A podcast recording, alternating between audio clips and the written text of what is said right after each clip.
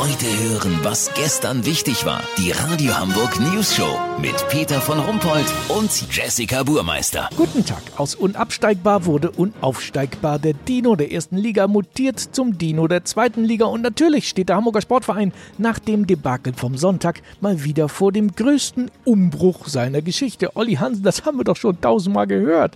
Sag mal, warum holen die nicht eigentlich mal Jürgen Klopp zum HSV? Peter, du hast wirklich keine Ahnung. Kloppo zum HSV? Das wäre genauso, als würdest du Leonardo DiCaprio fragen, ob er eine Rolle bei Alarm für Cobra 11 übernehmen will. Weißt, wie ich mein? Ach so, ja. Aber was heißt denn nun Umbruch? Mal wieder. Ganz einfach. Der Profifußball soll aus dem HSV-Portfolio verschwinden. Rückbau ist das Stichwort. Hagenbecks Tierpark soll gestern gleich angefragt haben, ob sie das Volksparkstadion nicht übernehmen können, um daraus ein Pottwal-Aquarium zu machen. Wie geil wäre das denn bitte?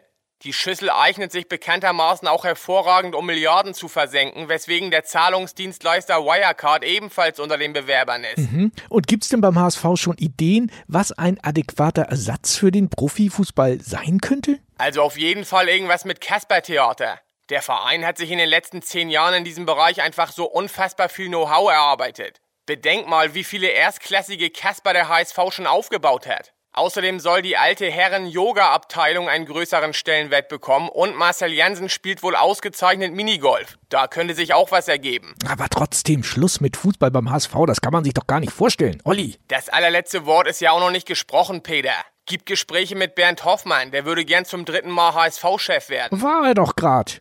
Mal wieder erfolglos. Ja, aber seine Abfindung wird langsam knapp. Hoffmann hat sich zwei Häuser an der Côte d'Azur gekauft und die Handwerker haben in den Bädern minderwertigen Marmor verbaut. Jetzt muss alles wieder rausgerissen werden. Also blöd genug wären sie ja beim HSV.